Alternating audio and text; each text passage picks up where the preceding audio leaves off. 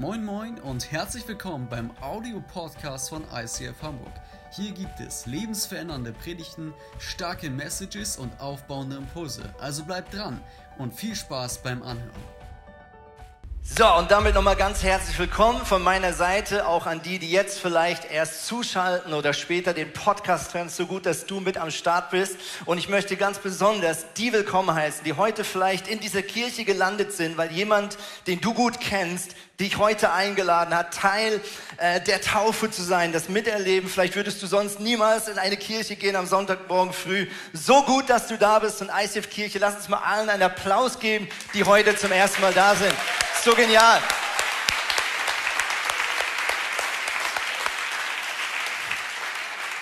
Richtig, richtig gut. Hey, wir sind immer noch in einer Predigtreihe über das Thema Wir sind eins. Wir schauen miteinander ein Gebet an, was Jesus gesprochen hat an einem ganz besonderen Abend. Es war ein Abend des Abschieds. Jesus wusste, dass in wenigen Stunden er verhaftet werden wird und damit nicht nur eine Leidenszeit und ein Höhepunkt, eine Zielgerade auf ihn zukommt, wo er den Auftrag erfüllen wird, den er erhalten hat von seinem Vater, nämlich für dich und mich zu sterben und drei Tage später wieder aufzuerstehen, sondern Jesus seine Ausbildungszeit mit seinen zwölf Jüngern, mit denen er drei Jahre Tag und Nacht verbracht hat, kam damit auch so vorläufig zu einem Endpunkt. Jesus verbringt diesen Abend, sie feiern das Passafest miteinander und Jesus weiß, dass nicht nur für ihn eine harte Zeit kommen wird, sondern auch für seine zwölf Freunde.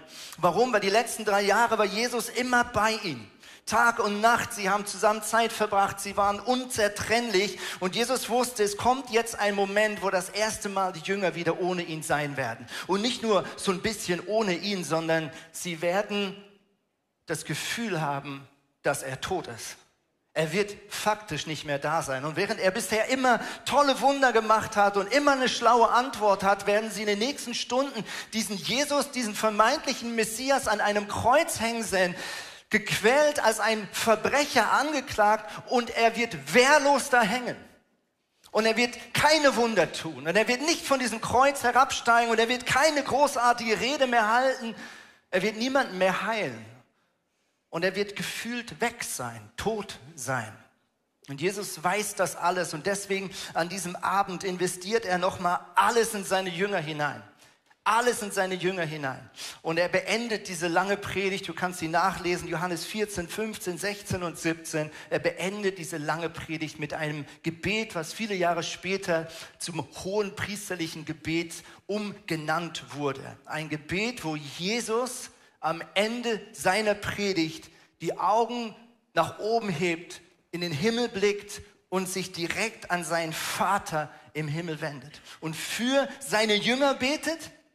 Aber für die, die letzte Wochen gut aufgepasst haben, er betet nicht nur für seine Jünger, er betet auch für dich und er betet auch für mich.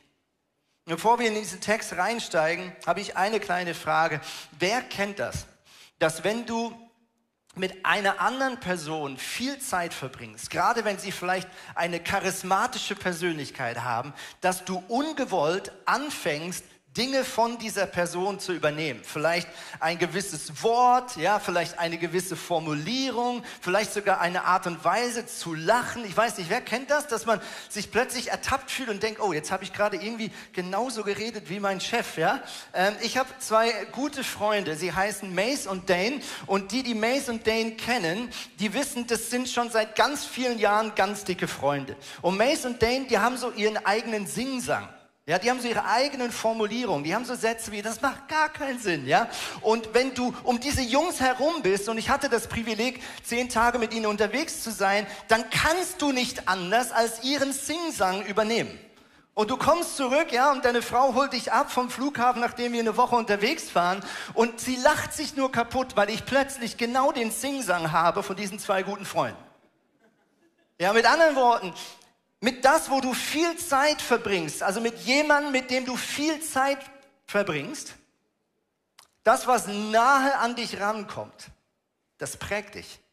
Das gilt für Menschen, das gilt auch für ganz einfache Dinge wie Social Media. Wir alle wissen, wenn man da so rumscrollt und da kommen vielleicht so ein paar Leute, die dir so richtig auf den Zeiger gehen, ja, dann kann es sein, dass deine Laune sich verändert. Ja, nur weil diese Person wieder mal etwas postet, was etwas mit dir macht, dass es dir plötzlich nicht mehr gleich gut geht wie davor.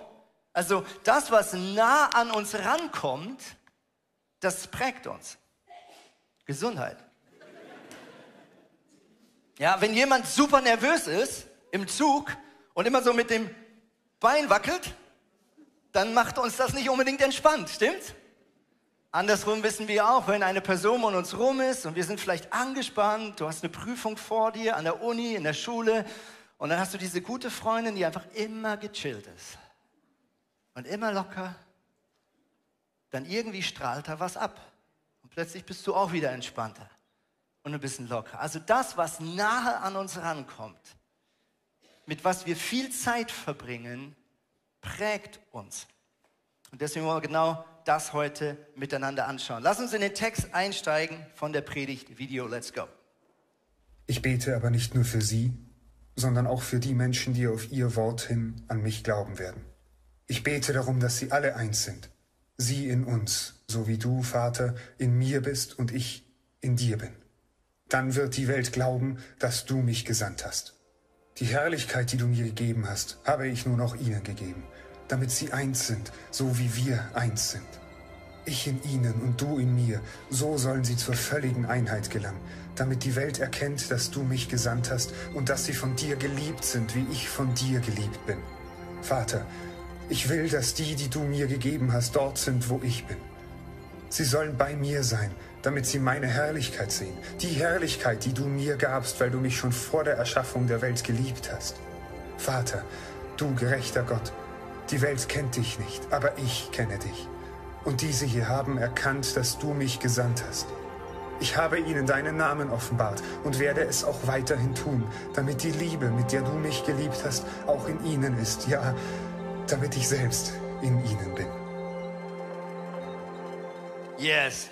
Das ist der Text und wir gehen direkt in den ersten Vers. Jesus betet, und wir haben es schwarz auf weiß jetzt. Ich bete aber nicht nur für sie, sondern auch für die Menschen, die auf ihr Wort hin an mich glauben werden. Also Jesus betet hier nicht nur für seine Jünger, sondern jetzt geht er einen Schritt weiter und betet für die Menschen, die auf das Wort seiner Jünger hin zum Glauben kommen werden. Also bisher haben Menschen äh, um Jesus herum Jesus als Jesus verstanden, weil Jesus gepredigt hat und weil Jesus Wunder getan hat. Jesus ist kurz davor, seine Koffer zu packen, zurück zu seinem Papa zu gehen und er sagt hier, ab jetzt werden Menschen zum Glauben kommen aufgrund des Wortes, aufgrund des Bekenntnisses der Menschen, die schon an ihn glauben.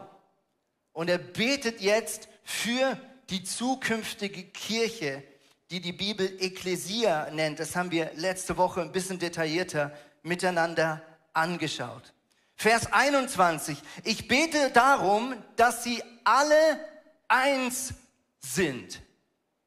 Ich bete darum, dass sie alle eins sind. Und wie geschieht das? Sie in uns.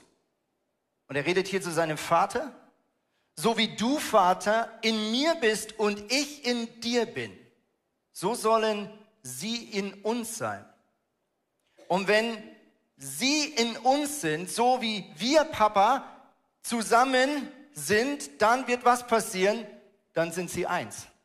Und wenn wir alle eins sind, wird was passieren? Dann wird die Welt glauben, dass du mich gesandt hast.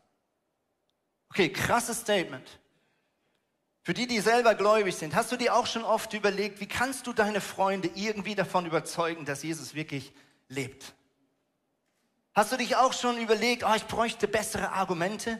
Ich müsste einfach die Bibel noch besser erklären können. Ich sollte mal acht Jahre Theologiestudium machen, am besten Doktor und Professor direkt mitmachen, damit ich endlich erklären kann, was ich glaube.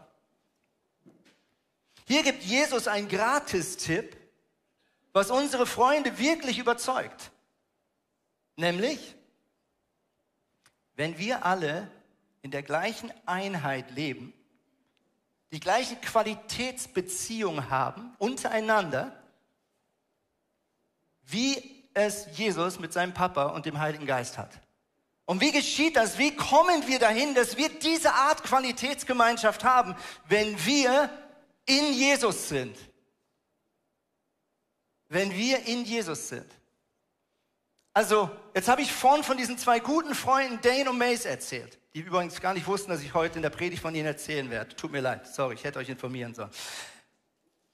Die Jungs haben eine mega geile Freundschaft seit ganz vielen Jahren. Jetzt durfte ich mit in ihre Gemeinschaft hineinkommen und das prägt mich. Und ihr Humor und ihre positive Lebenseinstellung und ihre radikale Liebe für Jesus prägt mein Leben, weil wir sind in der gleichen Small Group. Und genau das ist das Modell, was Jesus einlädt. Er sagt, wenn ihr in mir seid, mit mir Zeit abhängt, dann erlebt ihr etwas von der Qualitätsgemeinschaft, von der Freundschaft, von der Einheit, die ich permanent mit meinem Papa und mit dem Heiligen Geist zusammen habe.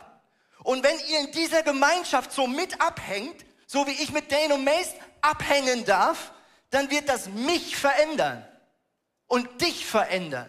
Und wir werden plötzlich anfangen, ähnliche Qualitäten in unserem Beziehungsleben miteinander zu etablieren, wie der Vater, der Sohn und der Heilige Geist es seit Jahrtausenden und Millionen von Jahren schon immer leben. Wie genial ist das eigentlich? Und wenn wir das tun, sagt Jesus, gratis Tipp, dann wird die Welt erkennen. Erkennen ist nicht einfach, ah, äh, ähm, irgendwie, jetzt habe ich es festgestellt, erkennen, das Wort hier bedeutet geistlich sehen können, etwas, äh, etwas offenbart bekommen, was man bisher blind für war. Jesus sagt, wenn wir so leben, wird die Welt übernatürlich erkennen, dass wir seine Kinder sind und dass er wirklich lebt. Was für eine abgefahrene Verheißung. Ich weiß nicht, für die, die schon länger gläubig sind, kennst du das vielleicht auch, dass wenn du betest, dass du manchmal Vater und dann im nächsten Moment Jesus betest und im nächsten Moment Heiliger Geist und manchmal gefühlt mega ein Durcheinander machst. Wer kennt das?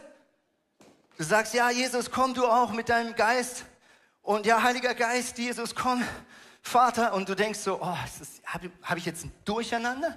Ja, das fühlt sich manchmal ein bisschen blöd an, oder? Ja, und wenn wir so einander beten hören, dann denkt man so, ja, wer denn jetzt? So, oben sind so der Vater, Jesus, Heiliger Geist. So, ja, ach nee, doch nicht. Ah, doch, ah, nee, doch nicht. Nee, er meint dich. Nee, hat er mich bleibt. Ne? Es fühlt sich manchmal blöd an, oder? Wenn man so betet. So ein bisschen unkonzentriert. Oder man fragt dann theologisch, ist das jetzt irgendwie, ein, was mache ich da eigentlich? Und ich habe mich gestern zum ersten Mal gefragt, ob das vielleicht gerade ausdrückt, was in der geistlichen Welt Realität ist. Dass wenn wir mit Gott reden, im Gebet, in Anbetung. Wenn wir hier zusammenkommen oder in Kleingruppen oder du ganz alleine, wenn du frühmorgens aufstehst und betest, kann es sein, dass wenn wir mit Gott Gemeinschaft verbringen, dass wir eben mit drei Wesen Gemeinschaft verbringen und wir in unserem Gebet genau deswegen oft mal Jesus, mal Vater, mal Heiliger Geist sagt, weil wir spüren, dass sie alle da sind dass wir in einer Einheit von drei Wesen Gemeinschaft haben. Und deswegen es rutscht mal das eine und mal das andere aus. Und zum ersten Mal habe ich gefragt, vielleicht ist das ja ein gutes Zeichen, wenn das passiert in unserem Gebetsleben. Weil wir spüren, dass da Gott der Vater ist, aber auch Jesus sein Sohn und dass der Heilige Geist in uns wohnt. Und das ist immer so ein bisschen schwer zu verstehen. Wie kann ein Gott drei Wesen sein? Die Bibel spricht vom Vater, vom Sohn, vom Heiligen Geist. Und doch sind sie alle Gott und irgendwie sind sie eins. Wie geht das? Was so ein bisschen hilft, ist ein physikalischer Vergleich mit den zu unterschiedlichen Aggregatzuständen von Wasser. Jawohl, das hatten wir irgendwann alle mal in der Schule, gell? Es gibt Wasser in Form von Gas, flüssig, verdampft, wenn es besonders heiß wird. Es gibt Wasser so wie es vielleicht kennen, wenn es aus dem Wasserhahn kommt, in Flüssigform. Und wir wissen auch alle, wenn es richtig kalt wird, gefriert Wasser. Alles ist Wasser. Und würde es beieinander sein, ist alles Wasser. Und doch wissen wir, es sind drei unterschiedliche Zustände oder Ausdrücke von Wasser. Sie fühlen sich nicht gleich an und doch sind sie eins, wenn sie beieinander sind. Sie sind alle das Wasser. Und doch sind sie unterschiedlich. Und doch sind sie alle Wasser. Und dieses Bild hilft ein bisschen vielleicht zu verstehen, was es bedeutet, dass Gott Vater, Sohn und Heiliger Geist ist. Jesus sagt, an der Qualität unserer Beziehung, für die, die sich Christen nennen, wird die Welt erkennen oder kann die Welt erkennen, dass wir wirklich zu ihm gehören. Jetzt gibt es folgendes Problem. Wir Christen und die Kirchen haben nicht immer so einen guten Ruf, wie das sein sollte. Das klingt jetzt echt auf dem Papier echt gut, Jesus. Ja, dass wir eins sind, wie Vater, Sohn und Heiliger Geist eins sind. Und wenn wir in ihm sind, dann wird die Welt. Aber wenn die Welt unsere Kirchenlandschaft manchmal anschaut und wenn ich meine Beziehung in meiner Kirche manchmal anschaue, dann ist da nicht alles so schön, wie das hier klingt. Da siehst du Streit, da siehst du Missgunst, da siehst du mangelndes Vertrauen, da siehst du Überheblichkeit. Jeder meint es besser zu wissen, jeder glaubt, er hätte die Wahrheit mit Löffeln gefressen. Und wir wissen, dass das Bodenpersonal des Reiches Gottes manchmal nicht unbedingt Werbung macht für Gott im Himmel. Und Missbrauchsskandale und Veruntreuung von Spendengeldern und viele andere Dinge, die auch in den Medien diskutiert werden, machen es nicht einfacher, von Christus begeistert zu sein, wenn Christen nicht immer überzeugen. Mahatma Gandhi hat mal gesagt, ich mag euren Christus, aber ich mag euch Christen nicht. Ihr Christen seid so anders als euer Christus. Das ist ein ehrliches Feedback. Also er sagt eigentlich, von der Person Christus, wie sie hier beschrieben wird in der Bibel, bin ich echt ziemlich fasziniert. Da spricht mich ganz viel an. Und es macht mich interessiert. Aber ihr, ihr seid irgendwie die größte Anti-Werbung, die es gibt. Das ist ein hartes Feedback. Und ich rede hier nicht zu euch, ich rede zu uns, ich rede zu mir. Aber die Frage ist, wie stark spiegelt mein Charakter, meine Glaubenssätze, meine Worte, meine Beziehungen die Herrlichkeit Gottes wirklich wieder? Die Predigt heute hat den Titel Jesus widerspiegeln. Wir haben hier einen Spiegel auf der Bühne und wir alle wissen, dieser Spiegel hat das Potenzial, das Licht, was hier von der Bühne abgestrahlt wird, wieder zu spiegeln. Ist ein bisschen unangenehm, ich weiß, ihr sieht großartig aus. Macht das mal wieder so, dass es fast niemand erwischt, außer die drei Leute da. Ihr habt einen Heiligenschein. Spaß. Matthäus 16, Vers 13 lesen wir folgendes. Als Jesus in das Gebiet von Caesarea in Philippi kam, fragte er seine Jünger, für wen halten die Leute den Menschensohn? Also er fragt, für wen halten eigentlich die Leute mich, Jesus? Ja, er will von seinen Jüngern mal wissen, wenn ihr so ein bisschen nach meinen Predigten so unter die Leute euch begibt, was, was schnacken die so? Was, was glauben die, wer ich bin? Bin ich einfach ein interessanter Prophet? Bin ich ein Wunderheiler? Bin ich ein Volkshetzer äh, oder wie auch immer? Es gab tausend verschiedene Versionen, was die Leute damals Jesus untergeschoben haben. Und er sagt, was, was sagen die Leute? Ja? Dann sagen die Jünger, naja, manche halten dich für Johannes den Täufer, antworten sie. Manche für Elia und manche für Jeremia oder einen anderen Propheten. Und dann sagt Jesus, und? Was denkt ihr, wer ich bin? Für wen haltet ihr mich? Und jetzt heißt es weiter, Simon Petrus antwortete, du bist der Messias, der Sohn des lebendigen Gottes. Das ist crazy. Der Messias, auf den das Volk Israel seit so vielen Jahren wartet. Der Sohn des lebendigen Gottes. Jetzt geht es weiter. Nächste Folie gerne. Darauf sagte Jesus zu ihm, zu Petrus, Glücklich bist du zu preisen, Simon, Sohn des Jona. Denn nicht menschliche Klugheit hat dir das offenbart, sondern mein Vater im Himmel. Jetzt sehen wir hier auch nochmal schwarz auf weiß. Jesus sagt, guck, dass du checkst, wer ich wirklich bin. Das ist nicht einfach menschliche Klugheit, sondern es ist eine Offenbarung Gottes, die wir Menschen brauchen, um Jesus als lebendigen Sohn Gottes überhaupt zu erkennen. Und er nennt ihn hier noch Simon. Also jetzt Petrus oder Simon. Wie geht's weiter? Ja? Deshalb sage ich dir jetzt, du bist Petrus. Petrus bedeutet Fels. Du bist ab jetzt der Fels, sagt Jesus. Jesus gibt Simon einen neuen Namen. und nennt ihn ab jetzt Fels. Wunderschöne Metapher. Und er sagt, auf diesen Felsen werde ich meine Gemeinde bauen. Und das Totenreich mit seiner ganzen Macht wird nicht stärker sein als sie. Andere Übersetzungen sagen, die Pforten der Hölle, Hades ist das griechische Wort, werden diese Gemeinde nicht überwinden können. Okay, nochmal. Hier steht ein junger Simon. Er war bisher Angler, Fischer, das war sein Beruf. Ein eher emotionaler Typ, so wie wir das rauslesen können, so ein Draufgänger, aber manchmal auch große Klappe, nichts dahinter. Jesus sagt ihm ins Gesicht, ab jetzt bist du ein Fels. Und auf so einen Felsen wie dich, auf Menschen wie dich, die diesen Glauben haben, werde ich meine Kirche bauen.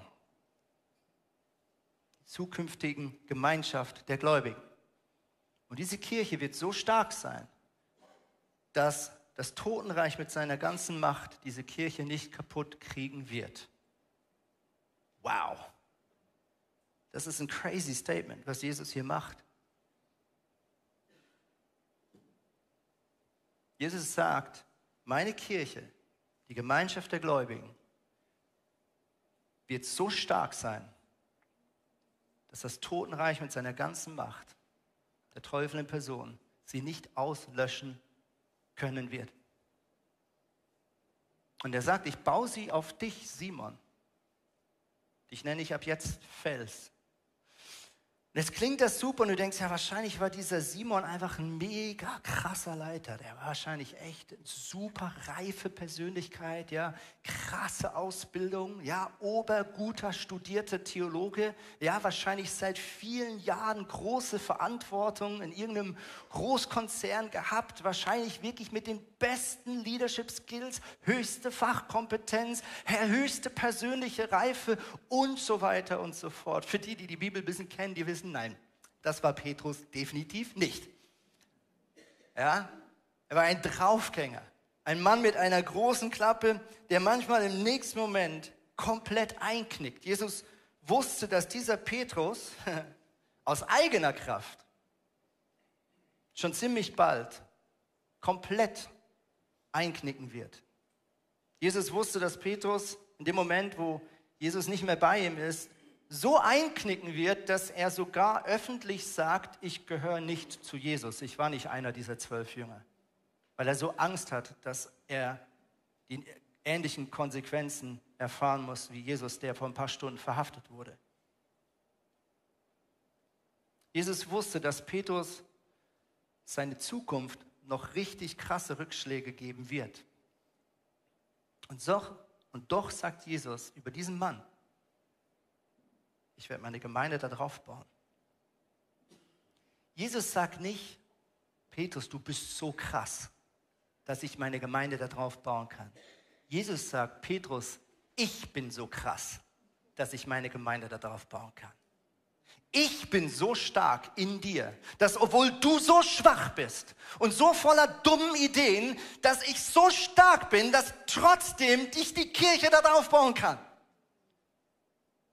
Trotz dieser Schwachheit oder vielleicht sogar aufgrund dieser Schwachheit und dieser Demut, die hier entstehen wird über diese Rückschläge, durch die Petrus noch gehen wird, wird ein Herz entstehen, was nicht mit eigener Kraft versucht, das Gewicht dieser Kirche zu tragen, sondern ein Herz der Demut, was sagt, das, was ich hier mache, das ist so dermaßen eine Überforderung, das kann nur Jesus und mir. Und deswegen klammer ich mich innerlich an diese starke Säule namens Jesus, auf der in Wirklichkeit das Gewicht der zukünftigen Kirche ruhen wird.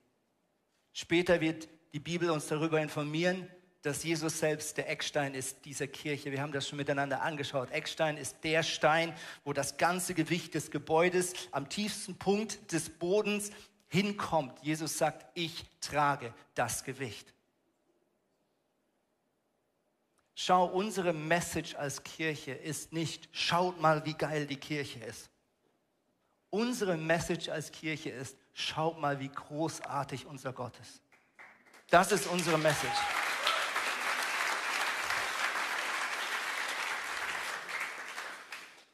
Epheser 3, Vers 10 sagt Folgendes über die Kirche. Doch jetzt sollen die Mächte und Gewalten in der unsichtbaren Welt durch die Gemeinde die ganze Tiefe und Weite von Gottes Weisheit erkennen. Crazy. Also Gott sagt, an der Kirche soll sich die ganze Weite und Tiefe und Weisheit von Gott sichtbar machen. Nochmal, nicht weil die Kirche so toll ist sondern weil die Kirche herausgefordert ist, sich so an Jesus festzuklammern und in ihm zu sein und an ihm dran zu bleiben. Immer und überall diese Gemeinschaft mit Gott zu suchen, egal ob am Morgen früh, am Abend spät, wenn du nicht schlafen kannst, egal ob du mit anderen Christen zusammen bist oder ganz alleine. Permanent verbringst du Zeit mit Gott. Und wenn wir das tun, liebe Freunde, dann sagt Jesus, dass wir befähigt werden, in der gleichen Qualität miteinander zu leben, in unseren Ehen, in unseren Erziehungen, mit unseren Arbeitskollegen und so weiter und so fort.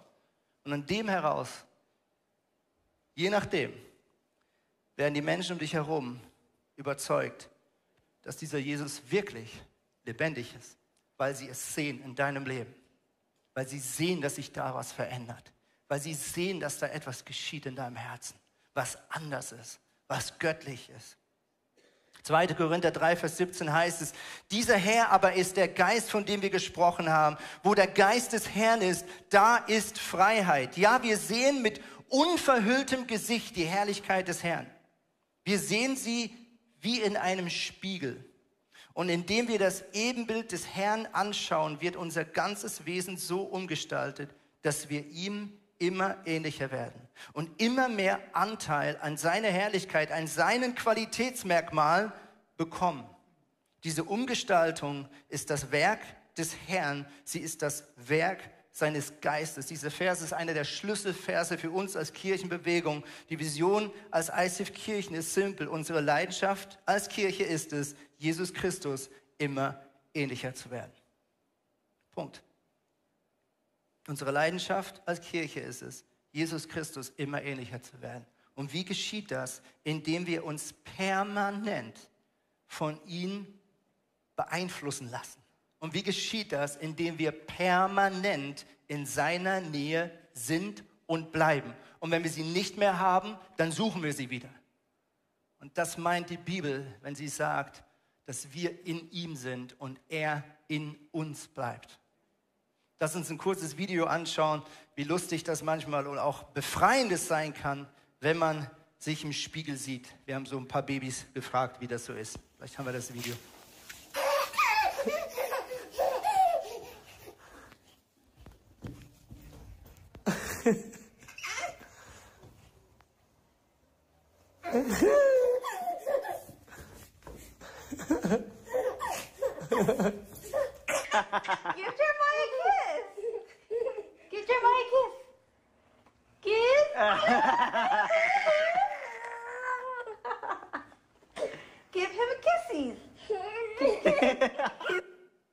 Yes. Ist das nicht süß? Yes, come on. Danke, Maria. Du bist. Du hast recht. Das ist wirklich süß.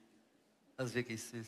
Hey, wir haben hier so ein kleines Experiment. Vielleicht muss die Kamera mal hier rüberkommen. Dankeschön. Ähm, vielleicht schaffen wir das hier miteinander ein bisschen zu flirten mit der Kamera. Ich weiß nicht, ob wir das jetzt auch auf den Beamer kriegen oder nicht.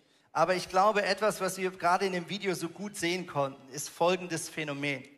Dieses Kind hat zwar sich selbst im Spiegel angeschaut, aber die Augen dieser zwei Kinder wanderten immer wieder zu dem Blick der Eltern oder wer auch immer da mit dem Kind gespielt hat. Und das Kind hat immer wieder zu Mama geschaut, hat diese Freude gesehen, hat die Reaktion und die Gedanken und die Gefühle dieser Mutter durch das Spiegelbild gesehen und durch diese Animation, durch diese Perspektive, durch diesen Einfluss hat das Kind sich selbst im Spiegel angeschaut und hat plötzlich gesagt, ja, jetzt kann ich mich freuen über das, was ich da sehe. Und ich glaube ehrlich gesagt, wenn wir Jesus widerspiegeln wollen, dann ist das so wichtig, dass nicht wir uns anschauen im Spiegel und sagen, oh, bin ich toll und oh Mensch, bin ich begabt und boah, was weiß ich alles und was habe ich alles Tolles studiert, sondern unser Blick, liebe Freunde, muss von mir weg zu meinem Vater im Himmel. Und ich kann Gott nur widerspiegeln, wenn ich mich nicht dazwischen stelle. Mein Ego ist der größte direkte Gegner von Gott widerspiegeln. Entweder stelle ich mich in den Spiegel und schaue mich an, oder ich stelle mich zur Seite und suche die Reflexion, die Blicke meines liebenden Vaters. Johannes der Täufer, als er Jesus gesehen hat, hat er gesagt, ich muss abnehmen und Jesus, du musst zunehmen. Und ich vermute nicht, dass er seinen Body Mass Index gemeint hat, sondern Johannes der Täufer sieht diesen Jesus, diesen Sohn Gottes. Und offensichtlich hat diese Begegnung und das, was Johannes der Täufer da sieht, im nächsten Moment so ein im positiven Sinne ausgedrückt demütigendes Gefühl in ihm ausgelöst, vor diesem lebendigen Gott in Menschenform zu stehen, dass Johannes der Täufer vielleicht fast mehr zu sich selbst als zu irgendjemand anderen sagt, hey, ich muss irgendwie kleiner werden. Mein Ego muss kleiner werden.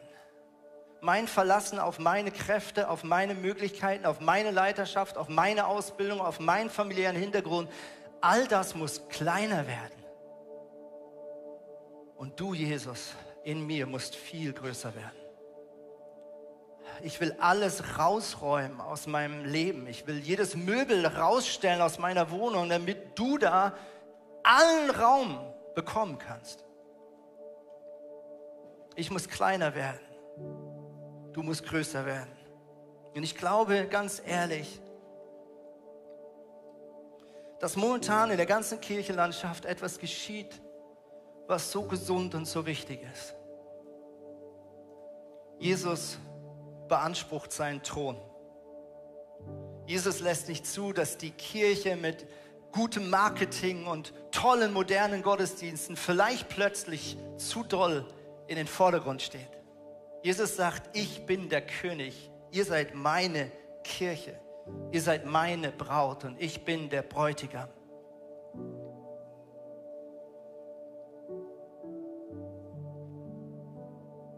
Und wir sehen überall in Kirchen ähnliche gesunde Bewegungen, dass gläubige Menschen an den Punkt kommen, wo sie sagen, ich muss kleiner werden. Wir müssen kleiner werden.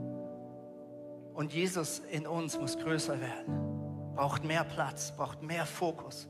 Nicht unsere Programme, nicht unsere Agenda, nicht unser toller Auftritt auf Social Media. Nein, Jesus, du bist unser ganzer Stolz.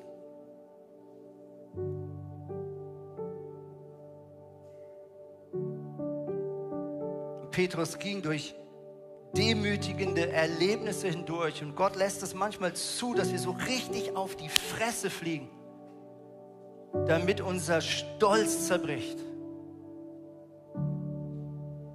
Gott gebraucht manchmal Schwierigkeiten in unserem Leben, damit das Ego endlich aufgibt und sagt, ich kann das nicht und ich will das nicht mehr. Ich brauche dich, Jesus.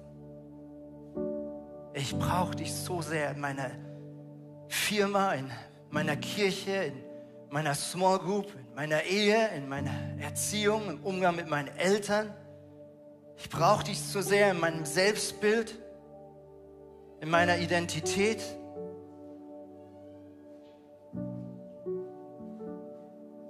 Jesus, du musst größer werden und ich will kleiner werden. Mehr von dir, weniger von mir.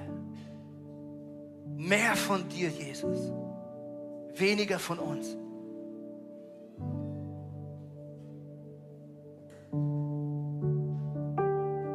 Und wenn du heute hier bist,